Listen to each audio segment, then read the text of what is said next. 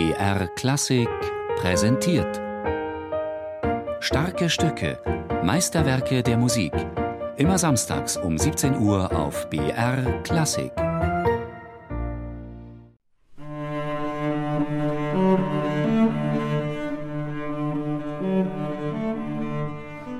Der hat halt die sechs Suiten geschrieben und das ist unsere Bibel. Das ist mit das Schwerste, was wir lernen können. Gar nicht nur musikalisch, sondern auch technisch. Dabei klingt es gar nicht so schwer.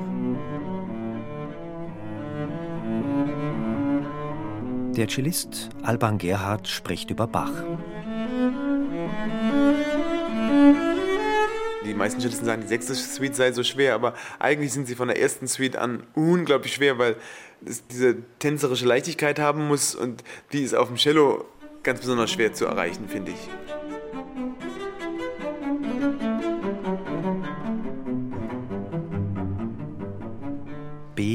A, C, H. Vier Töne bloß.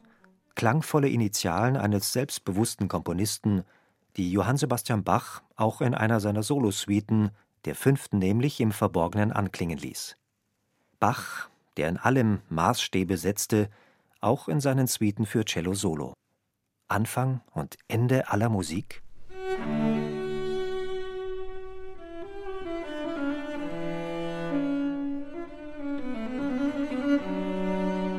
Cellisten müssen das sagen. Also wenn man das nicht sagt, dann ist man schon eigentlich nicht wert, Cellist genannt zu werden. Und ich liebe Bach, aber ähm, ich wäre auch Cellist geworden, wenn es die Bach-Suite nicht gäbe. Sechs Solosuiten für Cello.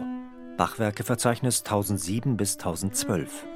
Geschrieben hat sie Bach vermutlich um 1720 für Musiker am Hof in Köthen. Es ist einfach die mit Abstand vielstimmigste Suite, die wir haben. Also das technische Limit wird schon sehr ausgedehnt und deswegen ist sie technisch schon die anspruchsvollste. Rein von der linken Hand. Von der rechten Hand gar nicht. Also die Bogenhand ist für alle gleich schwer. Für die linke Hand, die Greifhand, ist die sechste auf jeden Fall am schwersten, weil es halt eigentlich für ein fünfseitiges Instrument geschrieben ist. Ein sogenanntes Cello Piccolo, da gab es dann noch eine E-Seite oben drauf. Und das hat es dann leichter gemacht, auch die großen Akkorde alle so zu spielen, wie sie geschrieben sind. Die sechste Suite in D-Dur ist für ein Instrument mit fünf Saiten geschrieben. Ein Cello Piccolo, das Bach in einigen Kantaten besetzt hat. Vielleicht hat er die Suite auch für eine Viola Pomposa geschrieben, ein Instrument, das Bach sogar erfunden haben soll.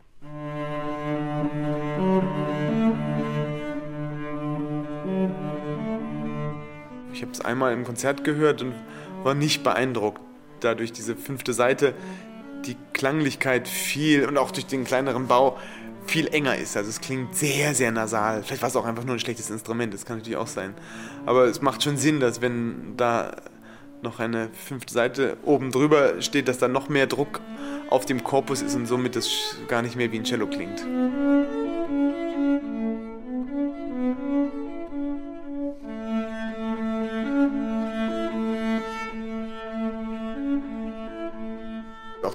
Präludium ist so reich und kann eigentlich auch für sich alleine stehen. Das ist ein sehr, sehr eindrucksvolles Werk. Ich spiele es oft, wenn ich an Schulen gehe und da das Cello vorstelle. Spiele ich als erstes das Präludium der sechsten Suite. Und junge Menschen, die vorher noch nie ein Live-Instrument gehört haben, sind da eigentlich zu 90 Prozent sehr beeindruckt. Vielleicht gefällt es denen so, weil es oft so in einer Tonart bleibt sogar. Er hat dann sein D-Dur und dann hat er sein A-Dur und diese da dann dann da dann dann da dann dann da dann dann das ist so fast wie Popmusik heute.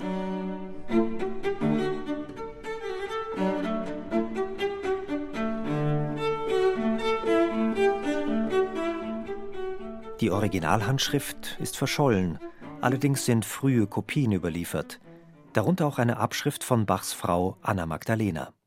Dieser Notentext verrät aber nichts über Dynamik und Artikulation. In den verschiedenen Abschriften, die wir haben, sind die Bogenstriche und die Phrasierungsbögen immer anders. Deswegen vermute ich, dass damals sehr frei damit umgegangen wurde. Die Leute kannten den Stil, die wussten, wie man, also 3 und 1 oder 2 und 2 oder 1 und 3 oder 4 unter einem Bogen, welche Möglichkeiten es bei welchen Gruppierungen gibt. Die haben die dann recht frei angewandt und auch vom Metrum her nicht allzu metronomisch. Also für mich kann zum Beispiel eine Bach-Suite eigentlich freier angegangen werden als Schumann-Konzert. Bach reiht Tanzsätze, wie üblich, zu einer Suite. Prélude, Allemande, Courante, Sarabande, Gavotte 1 und 2, Gigue. Der Cellist Alban Gerhard findet Besonderes.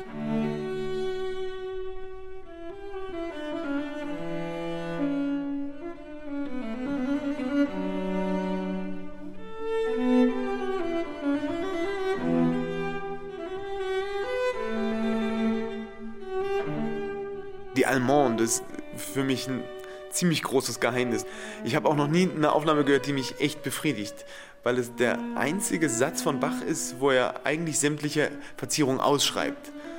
Also Allemande ist ja kein langsamer Satz, es ist keine Sarabande und es wird aber immer wahnsinnig langsam, auch von den großen Barockleuten sehr langsam gespielt, sodass die Verzierungen gar nicht mehr als Verzierungen rüberkommen, sondern eigentlich wie fast wie eine Melodie. Dieses ta ta ta ta ta ta ta ta ta dam ti da ta ta ta ta ta ta ta ta ta ta ta ta ta Nur ist das Stück so schwer, dass wir es kaum schaffen, das in diesem Puls wenn, man, wenn wir irgendeinen Puls in, in vier hin versuchen zu kriegen, dann müssen wir uns so unglaublich beeilen. Und die Akkorde, die drin sind, die verlangsamen es noch, dass es einfach an der Technik hapert bei uns.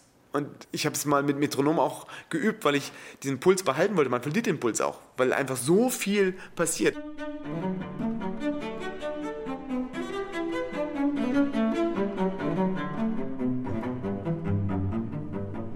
Nach Bachs Tod waren die Cellosuiten in Vergessenheit geraten. Die sechste Suite hatte manchem sogar als unspielbar gegolten. 1824, 100 Jahre nach ihrer Entstehung, erschienen Bachs Suiten zum ersten Mal im Druck in Paris. Allerdings anonym, ohne Nennung ihres Verfassers. Musiker spielten diese Musik bloß als Etüden und Robert Schumann komponierte eine Klavierbegleitung. Erst Pablo Casals führte die Suiten als Ganzes auf. Er hat einmal gesagt, sie sind die Quintessenz von Bachs Schaffen und Bach selbst ist die Quintessenz aller Musik. Ich glaube, der war einfach wirklich ein Genie. Ich glaube, der wusste einfach alles. Ich, ich bin nicht religiös, aber Bach könnte mich davon überzeugen, dass es doch einen Gott gibt und der heißt dann Bach.